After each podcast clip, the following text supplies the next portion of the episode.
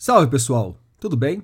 Está no ar o episódio 162 do podcast da Página 5. Aqui Rodrigo Casarim. Página 5 é também a coluna de livros que edito no portal UOL. Estou no Instagram como página.5, no Twitter como arroba Casarim e no Telegram, só procurar pelo grupo Página 5. Também assine a newsletter da Página 5. Basta me mandar o seu e-mail por qualquer rede social ou se cadastrar no página5.substack.com. Link na descrição do episódio. Em junho de 1988, o radialista José Antônio Daut foi assassinado com tiros de espingarda na frente do prédio onde morava. A suspeita é que o crime tenha sido cometido por um amigo, o médico Antônio Dexmer, que estaria enciumado pela relação de Daut com a sua esposa. Tanto José quanto Antônio eram deputados estaduais no Rio Grande do Sul. Não é por acaso que o crime se tornou um dos mais famosos da história de Porto Alegre. É dessa história real que Carol Ben-Simon parte para criar seu novo romance. Com as liberdades propiciadas pela ficção, em Diorama acompanhamos uma história bem semelhante àquela real dos anos 80, se mesclar com o Brasil embrutecido dos últimos anos. No centro da trama, Cecília, taxidermista que vive nos Estados Unidos, assombrada tanto pelo passado quanto pelo presente de sua família no Brasil. Esse é o quarto romance de Carol, que estreou no gênero com Sinuca Embaixo d'Água, publicado em 2009. Depois vieram Todos Nós Adorávamos Cowboys e O Clube dos Jardineiros de Fumaça, que lhe valeu um jabuti em 2018. Também contista, Há pouco, seu primeiro livro voltou às livrarias. Falo de Pó de Parede, pelo qual passamos no papo que vocês ouvirão a seguir. Há quase cinco anos morando nos Estados Unidos, também falamos sobre como a experiência tem influenciado a sua literatura e passamos por nomes como Cormac McCarthy, que morreu nesta semana. Aproveito então para sugerir que ouçam o episódio 156 do podcast. Nele há um papo com Daniel Galera sobre a obra de McCarthy, autor, dentre outros, de Meridiano de Sangue, um romance colossal. E fiquem então com o papo com a Carol Ben-Simon. Carol Ben-Simon, muito obrigado pela presença aqui no podcast da Página 5. Carol, começar o nosso papo pelo seu romance mais recente, Diorama. Tem aqui uma história de um assassinato político que acontece ali na década de 80 cruzada com a história de uma taxidermista que vive nos Estados Unidos e é filha de um dos suspeitos desse assassinato. Como que nasce a ideia de contar essa história e por que contar essa história de um assassinato político numa época de tanta conturbação política? Bom, uh, nasce de um, um, desejo meio estranho, assim, de uma obsessão que eu tinha por esse, por esse crime que aconteceu em 88, Uh, eu tinha seis anos, então eu não me lembro exatamente do, do ano do crime, mas foi uma coisa que ficou reverberando por muito tempo em Porto Alegre. Assim, foi um, um crime super mediatizado, julgamento do, do suspeito uh, foi em 90 e foi o primeiro julgamento televisionado e tal. E e é uma história, assim, um crime nunca resolvido, um crime de fundo político ali, mas que tem um lado íntimo que também me interessava retratar. Uh, então eu pensei, por que não, né, trazer essa história? E eu acho que foi, na verdade, depois, uh, ao longo da escrita ou do planejamento, que eu vi que, de certa forma, aquilo estava, tipo, estava ambientando nos anos 80, mas eu estava falando também uh, do Brasil atual né, essa, o, o presente do livro, que o, que o livro alterna passado e presente, o presente sendo 2018, meio que as vésperas uh, da eleição presidencial. Então, tem essa carga também, tipo, a Cecília, a protagonista, ela é a filha, então, do, desse, desse acusado do crime, né, que tinha, que ela era criança quando aconteceu, uh, atualmente, atualmente sendo 2018, a mãe dela é, é bolsonarista e tal, descreve ela indo nas, na, nas manifestações e tal. Uh, ah, para mim, eu tava, comecei a perceber que eu estava falando uh, de um Brasil muito atual, assim, de que de certa forma as coisas meio que nunca, nunca mudam, né? É, enquanto eu estava lendo, a primeira, primeiro paralelo político que me veio à cabeça foi o assassinato da Marielle, ali em 2018 mesmo. Uhum. Mas a nossa redemocratização ela é muito marcada por pessoas importantes morrendo assassinadas ou morrendo porque o avião cai ou em cir- circunstâncias muito estranhas, né? Sim. Então, Sim, total. E aí tem, tem algo também que me interessava nesse, nesse crime ah, do, do Daut, que é o nome real do, do deputado que foi assassinado. Ah, tinha uma coisa ambiental ali, né? De, porque ele, ele ah, criou essa lei, foi aprovada na Assembleia do Rio Grande do Sul, ah, que proibia o uso dos CFCs, né, que danificavam a camada de ozônio. Se falava muito, né, nos anos 80, não sei qual é a tua idade, mas eu sou um pouquinho mais novo que você, eu tô com 35, eu sou de 87. Tá. Então, camada de ozônio que é uma coisa que não se fala mais tanto, mas era, assim, a principal questão do meio ambiente, né, nessa época e tal. Depois teve a Eco 92, né, aquela conferência famosa. Uh, e o Daut, enfim, estava pensando nessas coisas. Depois uh, essa essa lei que proibia os CFCs foi uh, aprovada em outros estados pelo Brasil e tal. Então tem um pouco isso, né? Uma duas trajetórias assim, uma conservadora e outra progressista que se cruzam. Mas aquela coisa Brasil, né? Ao mesmo tempo os, os caras são do mesmo partido, né? O PMDB que era também o partido do governador na época, então, então esse crime tinha toda uma causava toda uma desacomodação política, né? Uma, tal, talvez uma tentativa de, de abafar, de proteger esse uh, deputado que era o acusado do crime e tal. É só fazer uma ponderação aqui para quem não acompanha muito a Uhum. história política do país, com minúcia dos partidos. O PMDB daquela época é um PMDB, PMDB bem diferente do PMDB que a gente tem hoje. Era um partido forte na redemocratização, mas não tinha virado esse grande símbolo ainda do centrão que tudo abarca, tudo permite, e a, a mãe de todos que queiram chegar na política por caminhos às vezes um tanto estranhos. Estava em vias já de, mas não era ainda isso, né? O... E como que você decidiu a forma de arquitetar essa história, nessas idas e vindas no tempo? E você mencionou já o nome real do deputado assassinado, e não é o nome que você leva para os livros, o livro, aliás. Porque essa Uhum. opção de transformá-lo num outro nome ajuda na hora de fabular a história, de criar a ficção, ajuda a evitar processos. Não, para mim é uma questão ética, né? Porque eu não estou me propondo a fazer jornalismo investigativo nem nada, né? Então, uh, eu uso esse crime como base. Eu realmente pesquisei, uh, né, o crime, falei com jornalistas, uh, consultei arquivo de jornal da época, li os livros que que existem sobre o crime, até um deles tem um, uma parte do, do inquérito policial, que foi bem interessante para mim. Mas isso me, me, deu meio que a base, assim, os, os fatos, o, uh, como é que eu vou dizer, o núcleo, assim, do enredo, vamos dizer. Uh, mas chegou um momento que eu, tipo, tá, eu não quero mais saber disso, eu não quero saber das pessoas reais, porque eu vou, vou criar as minhas personagens e com a sua interioridade, a sua intimidade.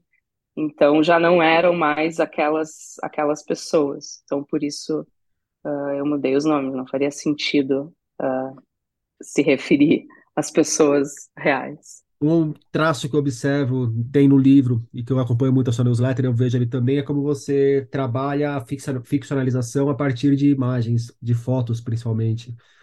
Fo- as fotos levam o personagem para algum lugar, levam a narradora na sua newsletter, mais para frente a gente entra na discussão Uhum. se é você mesmo, se não é, se é que isso importa, mas levam para alguma outra situação, levam para algum lugar não só do passado, mas iluminam o presente. É, como que isso funciona para você? Você é uma pessoa que no dia a dia também viaja muito através de fotos? Você acha que é mais um recurso literário do que um recurso da vida?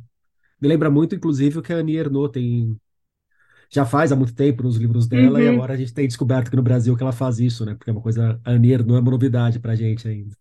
Sim, Annie Ernaux, pensei no Sebald, que é um outro autor que eu gosto muito. Uh, eu acho que sim, as fotos têm essa coisa. é, faz sentido para mim, porque, como tu disse antes, eu tenho essa coisa de pulos no tempo, ida e volta no tempo. E eu acho que é como a gente funciona, na real, na vida real. Quer dizer, a gente está ali, mas daqui a pouco pensa em algo que aconteceu. Então, são muitas camadas uh, de tempo meio que se, se chocando. Uh, e eu, enfim, procuro trazer isso para a literatura. Né? Uh, a foto é, é uma, uma maneira bem imagética, eu acho, de fazer isso. E faz sentido porque eu acho que a minha literatura é bastante visual. Então, ela proporciona essa transição pela imagem, assim, entre os tempos, que eu, que eu gosto bastante de explorar. É, sua literatura é bastante visual e sua literatura é bastante musical, né? Esse diorama tem uma trilha sonora Sim. nele. É, Então, sim, te, te total. dá um, um prazer ir colocando todas essas referências musicais na, na obra? Você vai ouvindo enquanto Sim, escreve? É, não, é meio Assim, é um inevitável, livro que eu fiquei com, assim. eu não fui atrás ainda, mas fiquei com vontade de ir no Spotify ver se não tem a playlist dele. Até porque são Tem, tem muitas bandas que eu curto que, também. sim, que eu, é uma playlist que eu fiz, né, com principalmente música alternativa dos anos 80, mas tem algumas coisas mais recentes, assim, mais de, sei lá, que eu vejo algum paralelo com a atmosfera do livro. E, e sim, eu acho que eu uso música em vários sentidos, assim. Ah, bom, primeiro, talvez até para constituir a personagem. Ah, tem um lance também, por exemplo, no diorama de uma certa comunhão através da música, né? Acho que as personagens se aproximam pela música, no caso ali do, dos irmãos, né? Da Cecília com Vinícius, é meio que uma porta, porta de entrada, assim, É uma, é uma camada quase que Nick Hornby do livro. É, aham, e tu sabe que é engraçado porque eu tava pensando esses dias que uma das minhas primeiras leituras de, assim, jovem adulta foi ah, Nick Hornby, assim, eu era fascinada. Então eu fico me perguntando quanto isso, quanto isso influenciou, mas Foi o Alta. Fidelidade mesmo? É, o Alta Fidelidade e um outro livro que eu gosto muito, que é muito musical, que é Uma Casa do Fim do Mundo, No Fim do Mundo, do Michael Cunningham. É, esse eu não conheço. É, enfim, são livros muito marcados assim pela música. Ah, e, enfim, na trama também o Vinícius e o, e o amigo dele, ele mais pra frente também tem uma coisa muito musical. E eu uso música assim no processo criativo de alguma maneira. Ah, não propriamente assim enquanto eu escrevo, porque acho que atrapalha, né? A questão de alguém cantando ali me atrapalha mas ah, nesses momentos que eu penso assim na narrativa. Então a música me ajuda a entrar numa espécie de transe assim, ah, ou às vezes quando eu tô caminhando, então tá, eu vou ouvir esse disco aqui dessa banda que me coloca nesse lugar que eu acho que é o lugar do livro, a atmosfera do livro e tal. Então eu ouvi muito The Cure e algumas coisas ah, atuais assim, sabe? Esses caras que gravam tudo no, no seu próprio quarto e Tem uma, um, um que eu gosto muito chamado Orchid Mantis. É é bem uma coisa atmosférica, assim, dream pop, shoegaze. Eu curto é, essas coisas assim que preenchem o, preenchem o espaço, assim, com uma atmosfera meio onírica, assim, me ajuda bastante. E uma taxidermista, da onde vem? Não é uma profissão tão habitual de a gente encontrar pela literatura, né? Não, não é. Acho que é muito da minha vivência nos Estados Unidos, né? Porque eu moro numa cidade muito pequena E aí tem, tem tipo dois bares, né? Daí um tem uma cabeça de cervo, o outro tem uma cabeça de alce. assim. E, e eu sempre achei meio perturbador aquilo, né? Esse encontro com esse animal que não é mais animal, que já é um objeto e tal. E a questão da troca de olhares com esse animal objeto. Ah, Então passa um pouco por aí, assim. Também visitei museu e vi, vi esses ah, dioramas, né? Que é essa recriação do de um habitat ali com, com os animais empalhados. E também um contato com vida silvestre que eu não tinha na minha vida urbana do Brasil. Então, eu moro num lugar que Uh, várias vezes eu olho pela janela e tem um, um servo passando. E tem muito essa coisa da troca de olhar, principalmente com os servos, que eles ficam meio paralisados te olhando, assim. Uh, então, acho que foi um pouco desses encontros também que nasceu a vontade de, de falar disso. E daí a coisa foi. No início, eu não, não, não sabia se ia dar liga essa história do, do crime e da taxidermia, até porque eu tinha uma, uma visão muito. Como é que eu vou dizer?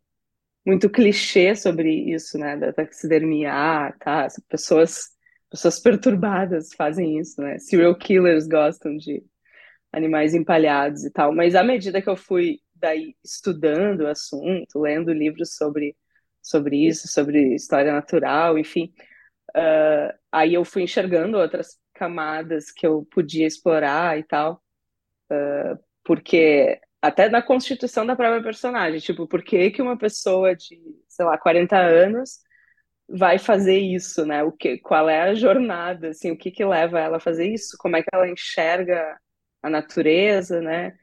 Uh, o que que ela vê naquilo, qual é, por que que ela é apaixonada por aquilo e tal.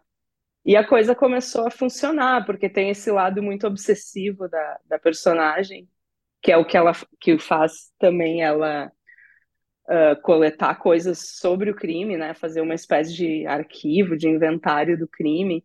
Então, para mim, começou a, a fechar, assim, uh, a harmonizar essas duas duas partes do livro, duas, duas, sei lá, camadas, ou como chamar. E, e daí, no nível metafórico, a coisa foi se encaixando, né? É, para mim fica, fica bastante claro, assim, a questão do ela trabalhar eternizando mortes e uma morte Uhum. eternizada da qual ela nunca se livra, um passado que está sempre. Um passado que não passa, né? Que ela percebe isso na Uhum. hora que chega num lugar ali nos Estados Unidos e alguém reconhece o sobrenome dela. Então, É, e tem algo de, de encenação mesmo também no, no diorama, né? Tipo, é uma representação da realidade, porém ah, modificada. Então, tipo, me interessava explorar isso, assim, também. aliás, assim, eu, eu tava com o seu. Eu peguei o seu livro para ler um trecho que tem a ver sobre isso. Ai. Que A placa, para falar a verdade, foi até generosa. Na natureza, os pais costumam ser, no mínimo, ausentes e, em muitas espécies, verdadeiramente perigosos. É o caso dos ursos cinzentos. A fêmea precisa mandar o macho embora para que ele não mate seus bebês. Um velho diorama, no entanto, mostra o papai urso, a mamãe urso e os pequenos ursinhos juntos, bebendo água nas montanhas rochosas, felizes e contentes. Uma linda família nuclear. Então, até na hora de. Quando a gente supostamente se propõe a re- retratar a natureza, reconstruir a natureza, a gente mete a mão para Uhum. vender uma ideia do que a gente espera para o nosso dia a dia. É, isso é que é legal na, na pesquisa, assim, que, que vai trazendo essas coisas que de repente, uau, eu quero usar isso, porque, ok, eu já estava construindo essa família, que era a ideia de família tradicional brasileira, né, os Matzenbacher, e, e que, enfim, a Cecília destoa e se liberta dessa família, ah, e, enfim, com esses valores tradicionais e tal, e a coisa hipócrita, né, a coisa hipócrita da família, pátria e religião que todos nós conhecemos. Uh, então, quando eu fui pesquisando sobre taxidermia e vi essa coisa de representação de uma família fantasiosa ali dos animais, né, que era o olhar do homem sobre esses animais, e aquela família de ursos não era, uh, de fato, assim na natureza, tipo, eu achei que isso encaixava perfeitamente com o livro. E aí foram rolando esses momentos, assim, até um curioso que eu achei um, um artigo da Donna Haraway, que é uma pensadora que está super na moda, né? Uh, dos anos 80, assim, falando sobre dioramas, taxidermia, a visão patriarcal, né, que os dioramas contêm, e, enfim, isso foi acrescentando, assim, muito no, no livro. O, você mora nos Estados Unidos, tem. Uh, eu, eu moro a menos de cinco, e eu talvez dê a impressão de um pouco mais, porque eu passei alguns períodos de alguns meses quando eu estava escrevendo o Clube dos Jardineiros de Fumaça, né, meu livro Aham. anterior. Mas é, não fechou cinco, vai fechar cinco em agosto, que eu efetivamente me mudei. Porque você já mencionou, né, o, a mãe da Cecília, que aí numa troca de mensagens com a filha fala do orgulho que ela tava de ter ido numa manifestação para o Bolsonaro presidente. E me chamou muita atenção no outro momento do livro, uma coisa mais sutil, mas que é uma tia da Cecília, se não me falha a memória, hora que está comentando com a Cecília sobre o assassinato do político, do deputado, que ela fala, não, mas ele era meio estranho. Então, aquele discurso Uhum, manso, de fachada carinhosa, mas profundamente fascista, do tipo, certas pessoas podem ser mortas, filha, fica tranquila, não tem problema, isso daí tem que matar mesmo. É, desse tempo que você está nos Estados Unidos, são duas pontas que eu quero falar. Como que você acompanhou esse processo de embrutecimento do Brasil e, ao mesmo tempo, como que você viveu esse processo de... Não sei se os Estados Unidos passou por um processo de embrutecimento ou só de reconhecimento do que é de verdade. Aí eu acho que você pode falar até melhor do que eu. Ah, bom, de certa forma eu O que estava um serve também para o. Brasil, a se- segunda hum, parte, né? Que eu fui um pouco uhum. condescendente com o Brasil, mas talvez a gente só tenha escancarado o que a gente sempre encontrou em qualquer boteco. É, exato. Acho que é uma reação, como é que se diz isso? Backlash, é uma reação a algumas conquistas, né? Também de, de minorias. Claro que nada é perfeito, está muito longe de ser perfeito, e todas essas pessoas estão saindo dos seus porões, mas. ah, ao mesmo tempo, também uma coisa que me interessava no livro era mostrar como era ser homossexual nos anos 80, assim. Foi um processo ah, bem diferente. Acho que eu já peguei um momento ah, muito, ah, um pouco mais tranquilo. Não sei se tranquilo é a palavra, né? Ah, Mas você pega um mas momento em que há algumas conquistas, nem tão estabelecidas como a gente exato, gostaria que exato, que há algumas estivessem. conquistas, be- beijo, beijo gay novela, quer dizer, ah, ali quando eu tô falando do, de um político que, que era homossexual e que ah, foi revelado que ele era homossexual justamente no momento em que ele é assassinado, né? Pô, eu até falo no livro, acho que o nosso primeiro político assumidamente gay foi o Clodovil, e isso foi já em 2006, né? Então a gente está falando de tempos muito tenebrosos, assim, nos anos 80, em que era inconcebível que uma pessoa pública viesse uh, se assumir gay. Uh, mas o que, que eu vou te dizer? Uh, sim, o embrutecimento acho que é uma reação conservadora a essas conquistas. Eu acompanhei, tá, acompanhei de longe naquelas, né? Porque eu, eu volto muito ao Brasil, né? Agora estamos gravando, estou no Brasil, então não é aquele choque também de ah, sair de um país assim, cheguei no um país bolsonarista. E já saiu no momento que não estava fácil também, né? Você não saiu do Brasil em Exato, acho que 2010. também não, acho que também foi um foi algo que foi se transformando. ah, por exemplo, eu vejo, por exemplo, eu tinha uma coluna no no jornal Zero Hora, né? Escrevia crônicas e tal. Ah, era uma coisa bem opinativa e tal. Em algum momento, eu acho que foi 2015, não sei.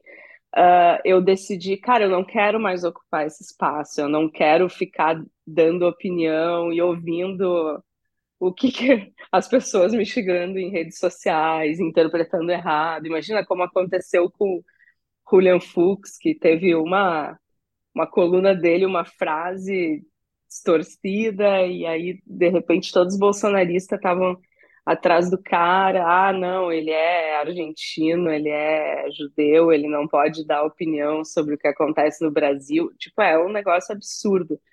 E, assim, pessoalmente, eu quis me proteger um pouco dessa, dessa loucura toda, assim. Então, acho que tem um pouco a ver com isso a minha a minha saída, tipo, tá, eu vou fazer outra coisa, eu não, não quero mais ocupar esse espaço, não quero mais falar com, com tanta gente dessa maneira que era no jornal. E, e enfim, olhar para outras questões um pouco mais íntimas de um, sei lá, uma coisa, uma jornada mais espiritual. Parece uma ripongagem sem fim isso que eu tô falando. Mas, enfim, acho que a gente vai falar um pouco da newsletter, as coisas que eu falo na newsletter. Uh, mas é isso, né? Dei uma guinada um pouco na, na vida, no sentido de, tá, eu vou para o meio do mato.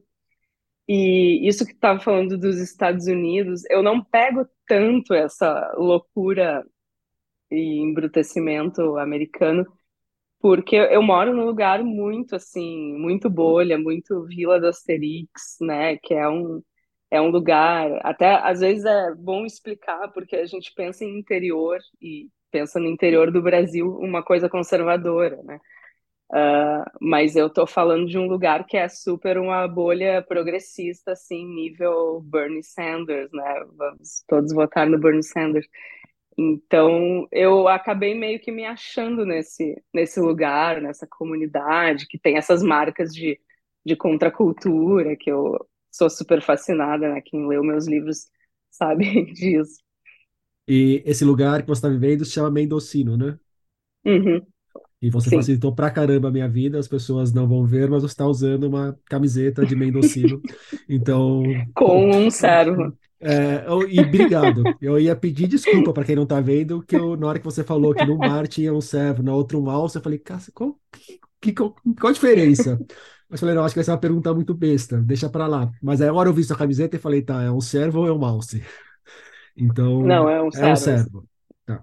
Quando eu encontrar com um servo e um alce na natureza, como que eu diferencio? Cara, bom, essa pergunta teria que ser feita para Cecília. Não, o alce é bem hum. maior, ele tem uma cara mais comprida. Uh, não tem alces, né, onde eu moro. Então, é uma coisa mais que eu que para mim me remete a Canadá, uma coisa mais norte assim do que o lugar onde eu vivo. É tipo a diferença do pastor alemão para um vira-lata que se acha pastor alemão. que a gente, a gente brinca com o Fernando, se acha pastor alemão, pastorzinho. O... E desse tempo que você está nos Estados Unidos, você vive ali falando em inglês, creio eu. Não sei se você escreve em inglês. Mas tem questão aí de desse dia que a gente está gravando, há quase duas semanas, saiu o Pulitzer de ficção e ele foi para um argentino, o Hernan Dias, que vive em inglês e escreve nos Estados Unidos. Não. Vive nos Estados Unidos e escreve em inglês. É, você pensa em algum momento começar a produzir em inglês também? Isso não é uma preocupação? Hum, não, para mim não é uma questão. Eu até vivo em inglês naquelas, né? Porque eu a minha vida é muito em português, que eu sou casada com uma brasileira. Eu trabalho em casa, escrevendo em português, falando uh, com pessoas na internet em português. Uh, então, o meu contato com o inglês é, tá, de alguns amigos dali, né, e é vida prática, assim, ir no banco, ir no supermercado. Uh, mas, enfim, não estou num emprego que me exige já que eu falo inglês, não estou numa universidade, como muitos, uh, muitos expatriados estão. Então, e também e sou tradutora do inglês, né? Então, uh, eu diria que eu tenho muito mais leitura do inglês do que propriamente uh, do que eu falo inglês no dia a dia, assim. É, você é tradutora, você pega do inglês e verte para o português, né? Então, assim, você Exato. faz a tradução, mas o seu pensamento criativo acontece em português. Ah, completamente. se você então, pegasse do português para passar para o inglês. É, eu não imagino escrever em inglês, não tenho esse plano. Uh, muitas amigas falam, ah, tu tinha que escrever inglês, porque aí tu vai ter X oportunidades, não sei o quê. Para mim, é uma coisa impossível, assim, meu, meu raciocínio já está totalmente entranhado no, é em português, né? A musicalidade do português. Embora as pessoas, isso é muito curioso, né? embora as pessoas digam identificar um, uma musicalidade do inglês no, no, meu, no meu texto. Eu acho isso engraçado, porque para mim, para mim não, para mim seria impossível fazer aquilo que eu estou fazendo em inglês. E quem diz isso é, são pessoas que não fazem a menor ideia de que você vive nos Estados Unidos e tem essa proximidade com a língua, ou são pessoas que conhecem mais ou menos a, a escritora por trás da autora? Boa Porque às vezes você enxergar uma influência é muito fácil quando você já tem uma informação a mais do que o texto ensina. Não, exato, eu acho que te- passa um pouco por isso. Isso foi uma É, eu coisa vou até muito. co- fazer mais um comentário sobre isso, porque em alguns momentos aqui eu vi dentro de parágrafos uma sequência de repetições da letra E. E é muito fácil eu Aham, pensar, pô, isso aqui pode ser uma influência do Cormac McCarthy, porque eu sei que você curte. É, eu já ouvi podcast seu sobre uhum, o Cormac McCarthy para a companhia, junto com o Cherchenesky. Eu gravei com o Daniel aham. Galera, mas uma das pessoas que eu pensei em chamar para falar sobre o McCarthy foi você. Eu não te chamei porque eu queria conversar contigo sobre o diorama e porque você já tinha um outro podcast sobre ele. Mas assim, fica meio que já tem um caminho dado para eu enxergar uma possível influência aí. Não é uma coisa que parte do nada, né? Sim, sim. Não, então, eu acho que eh, talvez te- tenha algo do inglês nesse nível de, de influência, de tipo de construção de, eh, de prosa, pode, pode ter, né? E eh, porque justamente o McCarthy é um dos autores que, que, que eu gosto muito, assim, mas também penso, tipo, na Alice Munro, Lúcia Berlin, o Faulkner. Então, alguma coisa uh, ficou, ficou disso, assim. Mas sim, eu acho que as pessoas são pro- um pouco propensas a pensar, principalmente no Clube dos Jardineiros de Fumaça. Aí a história, quase, to, to- quase toda a história se passa nos Estados Unidos, uh, na Califórnia, especificamente nessa região uh, de plantio de maconha ilegal e tal. E as pessoas estão, teoricamente, falando inglês no livro, né? E eu estou escrevendo em português, então já tem um processo, né? Uh, às vezes eu tinha um pouco uma ideia de que eu estava. Eu estou representando um universo em português, que é um universo em inglês, no sentido de, sei lá, eu tinha que. Eu li, toda a minha pesquisa era em inglês, né? Por exemplo, termos específicos da cultura da maconha, ou coisas de vegetação local e tal, me chegavam em inglês e eu tinha, ah, como é que é isso em português e tal. Então tinha esse essa essa transposição. Mas na prosa em si, eu acho que que é totalmente, me sinto totalmente ligada ao português. E eu falei do Hernan Dias e ele é um exemplo bem escancarado de uma influência muito forte que a cultura latino-americana hoje tem nos Estados Unidos. A gente pegando a literatura, tem a Chicano Literature, que é, vai ter ali uma influência dos, muito forte dos mexicanos, que já vem da década de 60, 70. Hoje tem movimentos como o New Latino Boom, que reúnem escritores latino-americanos que vivem nos Estados Unidos. Tem autores que escrevem em inglês, mas no inglês muito permeado com, pelo espanhol e sobre uma realidade muito ligada à vida de latinos nos Estados Unidos. Como que você percebe essa colonização aos ao avesso, essa Eu latinização acho, da eu América? acho até bem, é, eu acho esquisito assim, porque Bom, uma coisa que eu já sabia, mas me chocou assim quando eu me deparei com isso lá, é que os americanos traduzem muito pouco, né? Acho que se diz normalmente que são do- 2% dos livros são traduções ou algo assim. E eu sinto nas pessoas que existe um, uma resistência à tradução ah, muito que, que não existe no Brasil, assim, uma ideia de que, ah, eu não estou lendo o texto de fato se eu estou lendo uma tradução, sabe? Eu acho que isso é algo muito, que já foi muito superado no Brasil e a gente tem um nível de, de tradução muito bom no Brasil, né? Acho que não era, não era assim que às vezes eu pego, sei lá, compro um livro de sebo traduzido nos anos 80, ah, é um pouco mais, mais ah, precário, amador, mas ah, agora tem um nível de profissionalização de uma qualidade muito, muito alta. E nos Estados Unidos é essa coisa, né? Poucos, poucos autores traduzidos realmente se tornam fenômenos. Estou pensando na Helena Ferrante, eu acho que pode ser um exemplo de algo que se tornou um fenômeno, ou talvez o, o Bolanho, mas mais num, mais de nicho, talvez, né? O Bolanho. Uh, mas então parece que a, a diversidade assim que, a, que o mercado americano abarca é, vem do, dessa coisa dos filhos de imigrantes e tal. Uh, mas são pessoas escrevendo em inglês, né? Tu, tipo, tu vê um nome, é um nome oriental, é um nome latino, mas as pessoas estão escrevendo uh, em inglês. Eu, eu vejo isso. E, e não, não vi ainda os detalhes sobre, sobre esse o argentino uh, que ganhou o Pulitzer, né? Isso. Eu não sei se ele, se ele, ele vive nos Estados Unidos desde, desde criança. vive desde, é desde que a é? juventude. Ah, ok. É. E, Carol, recentemente eu perguntei para os meus ouvintes em diversas plataformas quais nomes que eles queriam ver no podcast, e algumas pessoas citaram você. E na hora que eu abri para perguntas do pessoal, bastante gente te encaminhou perguntas. Eu separei algumas para te fazer. É, Antes das legal. perguntas, o... vou te trazer já um recado do Matheus Santos. O Matheus Santos é um ouvinte que acha que o programa é meio que o show da Xuxa. Então, assim, às vezes ele manda perguntas, ele só manda abraço, beijo. Então, ele pediu para te mandar um abraço fraterno e disse que gosta demais dos seus Oh, livros, tá? abraço, Matheus. Valeu. O Léo Vaz, ele quer saber como que é morar fora e, ao mesmo tempo, pensar o Brasil na literatura. Pois é, isso é uma questão que até ah, eu tive um evento ontem com o Daniel Galera, aqui em Porto Alegre, né? Estou em Porto Alegre nesse momento que a gente grava.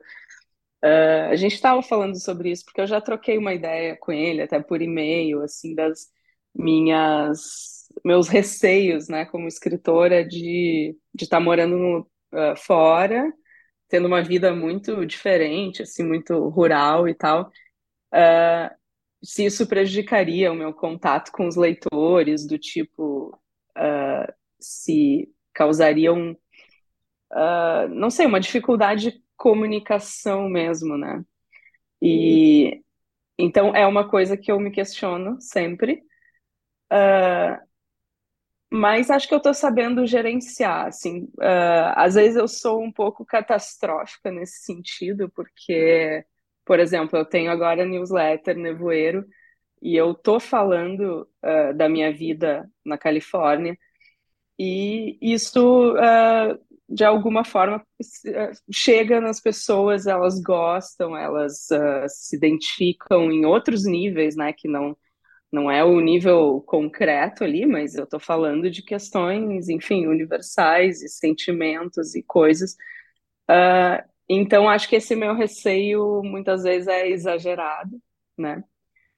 Porém, eu tenho uh, uma consciência, por exemplo, no próximo livro eu não quero, uh, não quero que se passe nada nos Estados Unidos, uh, porque acho que isso ficaria um pouco exaustivo, assim, para as pessoas, né? Já tenho Clubes de Jardineiros de Fumaça que se passa quase todo na Califórnia, o diorama é meu livro mais brasileiro, na verdade, porém a personagem está morando fora do Brasil e eu tenho esses, uh, esses trechos, né, esses capítulos de presente que também remetem à Califórnia, então eu quero sair um pouco disso.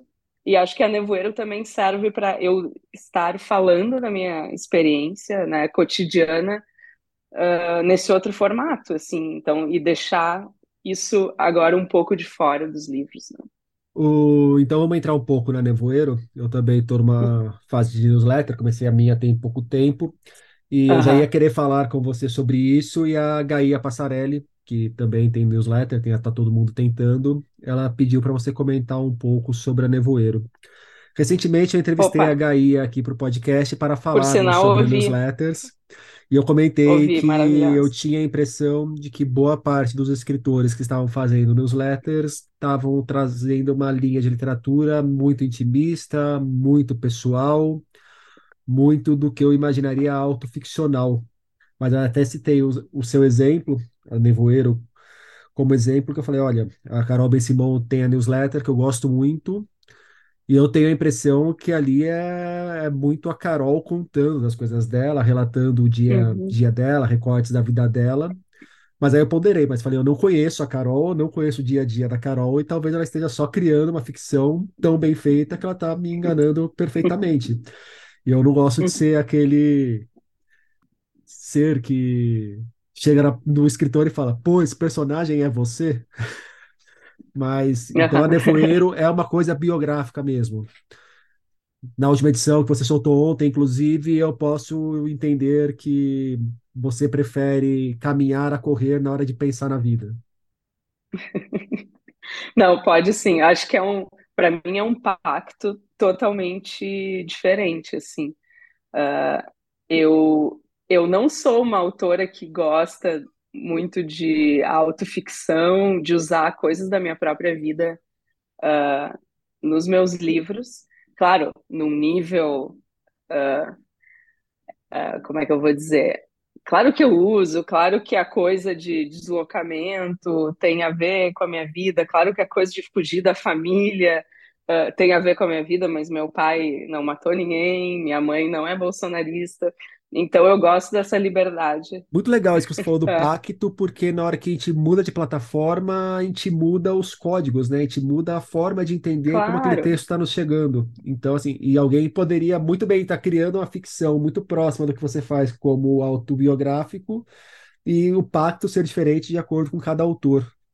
É, e eu estou gostando desse, desse espaço e desse outro pacto que acho que eu já tinha um pouco quando fazia blog e tal lá atrás. Acho que o pacto é um pouco parecido. Uh, o que eu gosto também é que eu estou usando uma, como é que eu vou dizer, técnicas, técnicas de ficção, né? Técnicas narrativas de ficção. E acho que nesse sentido, o... bom, eu sigo alguns, acompanho algumas newsletters de, de escritores brasileiros e tal, Uh, mas eu vejo muita galera falando sobre o processo de escrita, sobre as coisas do bastidores do mercado e tal. Uh, é algo um pouco mais argumentativo, eu diria.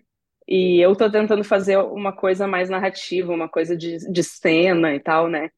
Que, que no meio disso uh, traz, enfim, ideias mais ensaísticas, assim, claro, muito simplificado, mas e acho que está funcionando esse formato do, do, dos itens e de ir misturando essas uh, reflexões com, com cenas mesmo, uh, exploradas de um jeito literário, assim. É, é até difícil ler o diorama e não projetar muitas coisas da sua newsletter hum. na hora que a gente começa a construir a Cecília na nossa cabeça e a gente descobre que ela também fica maravilhada em correr perto de árvores gigantescas, centenárias.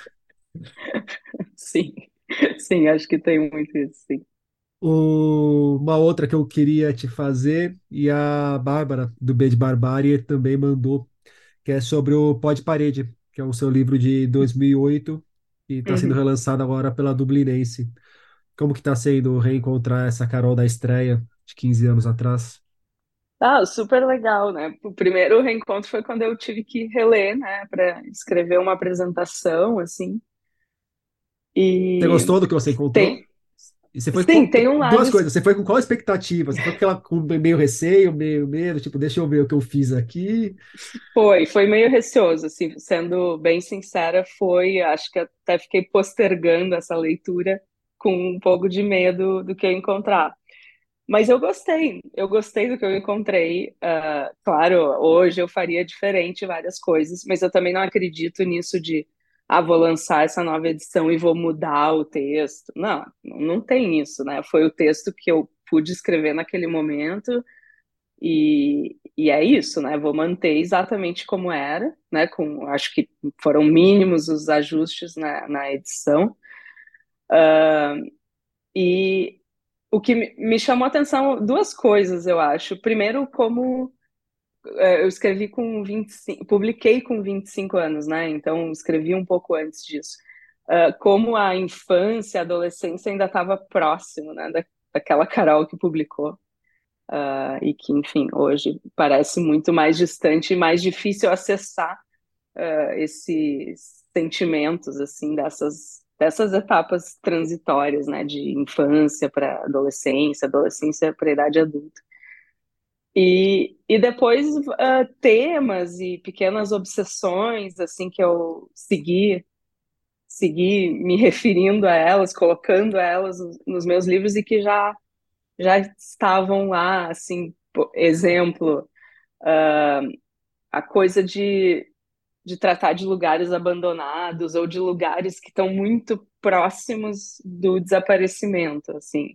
Eu até brinco que ah, eu boto um lugar na minha literatura e esse lugar vai vai desaparecer, vai ser demolido, né? Porque aconteceu N vezes, assim, uma casa, eu usei de inspiração uma casa em Porto Alegre para o primeiro conto do Pó de Parede e a casa, anos depois, foi demolida. Ou tinha um bar no Sinuca Embaixo d'Água, meu primeiro romance, e esse bar, enquanto eu escrevia, na verdade, foi demolido. Uh, mas também não é nenhuma coisa mágica, assim, É, né? bom, Toque de é, Midas ao con- É, no, no é uma coisa. diorama você ambienta o livro num país que estava muito perto também de acabar, né? É, então, eu acho que me interessa fazer esses retratos de, de lugares ou de estilos de vida que estão já muito em risco, né? Muito em vias de desaparecer. As próprias escolhas das personagens, quer dizer, a própria coisa da taxidermia, né? Um pouco anacrônica fazer isso hoje. O, o namorado da Cecília é músico e ele gosta de um, de um estilo que também já não é mais o que vende, então uh, sempre, sempre aparece isso, e já estava lá no Pó de Paredes. Do Sérgio Ximenes, o que o trabalho de tradutora trouxe para a sua versão romancista? Olha, difícil de medir, assim, eu, eu traduzo pouco e eu realmente traduzo só o que eu estou muito afim, porque eu acho um trabalho super delicado, exaustivo, e não é algo que eu quero, queira fazer, assim, se eu gosto mais ou menos do livro.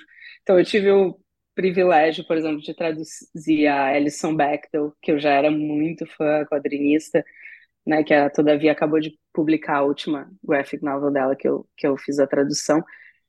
Uh, até dá para ler ela como uma, uma influência, mesmo se eu não traduzisse ela, acho que seria uma influência porque ela tem essa coisa, uh, essa coisa de misturar um, um, um, essa coisa um pouco ensaística, que eu acho que, de certa forma, eu estou explorando na Nevoeiro e talvez até eu pense num projeto futuro, assim, de de não ficção, que eu possa fazer algo semelhante ao que eu faço na newsletter, mas num, uh, num nível mais. num fôlego maior, digamos assim. E até pela pegada temática ali, eu vejo uma proximidade dessa questão da homossexualidade contemporânea, né? Que é diferente uhum. da do Sati. Assim, no fan home Sim. ali tem muito desse processo de não só da descoberta, mas de como que você cria ou recria os laços a partir disso. É, Ou rompe é, não, os laços acho o também. trabalho dela, acho o trabalho dela incrível, e essa última me pegou muito de jeito, assim, o Perigosas Sapatas é incrível, né, que ela tivesse fazendo aquilo, começou no, nos anos 80, assim, discussões que são muito atuais e tal, e é, eu acho que eu acabo bebendo um pouco da, das, das traduções em algum nível, né, quando eu traduzia a Gia Tolentino, uh, também é uma essa coisa do ensaio que não tem muito no Brasil, né? Eu acho uh, que é um tipo de texto que um ensaio meio assim primeira pessoa e tal é, é uma coisa que que me interessa assim como leitora e talvez para produzir uh, no futuro. E agora eu estou traduzindo uma pedreira extrema. Não sei se tu conhece, chama Overstory Não que conheço. foi um livro que ganhou, ganhou o Pulitzer uns anos atrás. E é um livro centrado em árvores, né?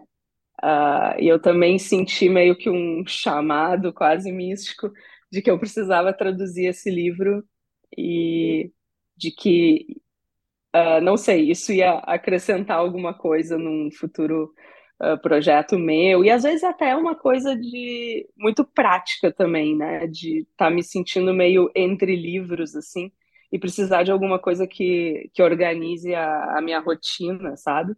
Então acho que a tradução também entra um pouco, um pouco aí. E o Sérgio também pergunta, como mestre em escrita criativa, quais três dicas você daria para um iniciante? Uau, essa coisa de três dicas é difícil. Eu vi que a, a Gaia caiu nessa também, né? As três dicas para começar uma newsletter. Siga seu coração. Uh, não, dicas óbvias, né? Mas que às vezes não, não são tão óbvias. Ler muito e tentar Ah, ler com um olhar. Eu acho que uma dica óbvia para quase tudo é preste atenção nas dicas óbvias, elas não se tornam óbvias por acaso, né? Sim. Não, eu vejo, eu vejo gente que quer quer virar escritor porque vê um certo glamour nisso e, ah, eu, mas eu nem leio muito. Cara, não tem como, né? Primeiro a pessoa é, é leitora e depois ela, ela é escritora. Uh, e ler com olhar técnico, assim, para mim essa é a grande a grande coisa que eu tento passar nas minhas oficinas, né? É ler com tentar ler a, com esse olhar que está, não sei, revelando a arquitetura do texto, assim, por que, que ele, ele usou essa imagem, por, por que, que a, a história está organizada dessa maneira, por que, que essa cena vem antes dessa e, e que, que diferença de efeito uh, isso causa. Então, eu acho que sempre que eu estou lendo, eu estou, de certa forma, aprendendo alguma coisa, tipo, sei lá, por exemplo, uh, diálogos. O, o McCarthy é um ótimo, um ótimo autor para ensinar sobre como fazer um bom diálogo. Então, uh, enfim, tá, essa é a primeira dica, né? uh, pô, eu não sei, eu detesto dar dicas muito gerais, porque acho que cada pessoa tem um, por exemplo, essa dica de escreva um parágrafo por dia é uma coisa que nem eu mesma consigo que eu consigo seguir. Eu não sou uma escritora que escreve todo dia, assim. Uh, acho que isso seria uma, uma ótima dica, porém impossível de, de seguir. Eu acho que mais importante aí do que você seguir alguma coisa tão fechada assim é você ouvir experiências, mas cruzá-las e achar o seu próprio ritmo também, né? E cada, cada, pra, cada, cada pessoa vai ter que achar a sua prática, não é um molde, não tem uma, uma fórmula para seguir. Outra coisa que eu acho que é uma dica é não partir de, de temas, né? E partir de, de histórias, de imagens, de lugares, de personagens, mas não querer assim, ah, eu quero escrever uma história sobre preconceito, eu quero, sabe? Esses grandes temas são muito intimidadores e, e eu acho que eles não devem estar no início da, da criação. Uh, né? São coisas que, que vão vir naturalmente, mas uh, a motivação não pode ser uh, essa, né? Tem que pensar no universo e tal, e aí o, o subtexto, a questão que tu vai discutir, vai estar ali, mas isso não pode estar na frente da, dos outros elementos. Assim. Bom, eu acho que você abriu alguns ramos dentro das dicas, então eu acho que a gente já passou por três, né? Já, ok.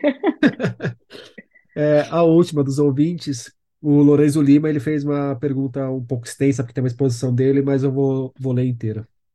Carol, como tu vê a criação de histórias com personagens LGBTs na literatura? Sinto que no Brasil existem histórias que enquadram pessoas gays apenas, apenas nos dramas de saída do armário ou homofobia, algumas com finais trágicos. Tanto que no meio gay do Twitter tem um meme que tem um meme que chega de histórias gays tristes. Já li dois romances seus com personagens queers com outras questões além da sexualidade e adorei. O que tu acha dessa representatividade de histórias queers? Desculpa, vou refazer que eu errei a entonação. O que tu acha dessa representatividade de histórias queers? É uma questão apenas no Brasil ou também na literatura anglófona? E aí ele acrescenta que você pode discordar da premissa dele à vontade. Uhum. Não, acho que tem razão, mas acho que é uma tendência natural, né? No momento que, que essas histórias gays que simplesmente não existiam começam a aparecer, acho que a tendência é tematizar uh, esse conflito, o conflito de sair do armário, o conflito com a família, com a sociedade e tal. Uh, no momento que a situação começa a melhorar para LGBTs em geral, uh, aí parece que tem mais lugares possíveis, né, histórias possíveis, e eu sou muito adepta disso. Uh, de, ok, o personagem é LGBT, mas não necessariamente essa é a questão do livro, não necessariamente esse é o conflito central do livro. Uh, não sei, por exemplo, a, dando spoiler aqui, né? A Cecília tem um episódio que ela que ela uh, sai com uma guria, transa com uma guria e tal. Ela é casada com, estou sendo muito gaúcha, uma guria. Uh, ela é casada com um homem e tal. aquilo não é uma questão para ela. Ela não está super questionando a sexualidade. E era até para fazer um contraponto, né, a essa homossexualidade marcada dos anos 80. E, enfim, é, para ela aquilo já está naturalizado, né? Não é uma questão. Então, tipo, me interessa explorar esse tipo de, de personagem, que, em que isso não seja necessariamente um drama. É, uma outra pergunta que muitos ouvintes fizeram e sempre fazem é sobre as suas influências. Eu acho que a gente já passou por diversas influências suas ao longo do podcast, como que Arts é um cara que eu tenho bastante interesse, mas a gente já falou sobre ele. Agora, uma que você pincelou no nosso papo e que eu já vi você falando a respeito em outras ocasiões, inclusive na newsletter, é a Alice Munro. E ela me parece ser uma Uhum. pessoa pouco lida aqui no Brasil. É, você quer dizer para os ouvintes por que que eles merecem ler a Alice Munro? Pois é, isso é muito louco, né? É, tem edições dela pela, como é que é? Biblioteca Azul? Biblioteca Azul, eu acho. E tem edições pela Companhia das Letras. Ah, eu coloquei um livro da Alice Munro no, no meu clube de leitura, que é uma coisa que eu ofereço para os apoiadores, né, da, da minha newsletter. Que, aliás, já antecipo que quando eu for ter apoiador na minha, eu vou copiar a ideia. Eu acho ela muito foda, e aí eu fui olhar, e esses livros estavam esgotados, né? A galera teve que achar, claro, o e-book está disponível, claro, mas a galera teve que achar no estante virtual e etc. Ah, eu fiquei muito surpresa, assim, que, que os livros dela não estejam disponíveis. Acho que teve aquele momento ali, Alice Munro, quando ela ganhou o Nobel e tal, as pessoas estavam ah, lendo, mas realmente agora parece que. Bom, também acho que é meio natural, né, do mercado. Uma hora é um- uma pessoa está em evidência, outra hora é outra, outra coisa que não faz mais sentido. E, e ela é uma pessoa, não chega a ser um Cormac McCarthy, mas é, ela é bem reservada, né? Ela deu uma desaparecida, assim, desde o do Nobel, e é uma pessoa que já está com, acho que, 92 anos. Uh, e ela realmente parou de escrever ali em 2012. E eu acho ela sensacional. Talvez, assim, tá na minha lista dos cinco maiores escritoras e escritores. Uh, talvez isso que tu detecta de falta um interesse atual por ela é pelo fato de que ela não é romancista, né? Ela é contista e acho que a gente tem um, uh, enfim, o mercado não valoriza tanto os livros de conto. Mas ela tem um conto muito peculiar, né? Um conto muito extenso que contempla ali muito uma, uma fatia de tempo dos personagens enorme assim para um conto não São é quase aquele novelas, né? é não é aquele conto do, do instante né que a gente enfim estuda tem, tem mais na cabeça são contos de 40 50 páginas e que na verdade ela que nasce um pouco de uma uh, de algo muito pragmático, né? A, a, mulher casou com 20 anos, tinha filho para cuidar, e aquelas narrativas eram meio que o que ela podia fazer, e que ela achava até que ela estava treinando para futuramente fazer um romance. Mas aquilo ficou, enfim, como a marca dela, e eu acho muito incrível. Esses aí são realmente uma aula, uma aula de montagem, uma Uh, ela sempre está meio que passando a perna no leitor, né? Tu acha que a narrativa está indo para uma direção, ah, então é sobre isso, é sobre essa pessoa, e de repente surge um elemento totalmente novo, assim, ela é sensacional. Para fecharmos nosso papo, Carol, me indica um livro. Tá, ok. Vou indicar uh, o que saiu recentemente o livro do Dennis Johnson, né? Esse contista, quer dizer, não, ele não é contista, mas esse livro de contos dele, muito famoso, Filho de Jesus. E eu li esse e li na sequência o livro póstumo do Dennis Johnson, que é um pouco nessa mesma pegada, mas que ainda não foi publicado no Brasil. Uh, é um, um, autor que é engraçado porque eu tinha esse livro no Kindle, o, o Filho de Jesus, há muito tempo. Uh, tentei começar a ler, não engrenou, mas é aquele tipo de coisa que tipo, não é o momento certo para ler, sabe? E aí, quando saiu no Brasil, foi meio que uma. Ah, ok, então eu vou, vou tentar de novo. E eu fiquei muito encantada, assim, com, com a prosa dele. Carol Ben Simon, muito obrigado pelo papo. Valeu, Rodrigo. Diorama de Carol Ben-Simon chega aos leitores pela Companhia das Letras. E Pode Parede, também da Carol, volta aos leitores pela Dublinense. Por hoje é isso aí, pessoal. Indica o podcast para os amigos e inimigos. Um abraço, um beijo, um aperto de mão e até semana que vem.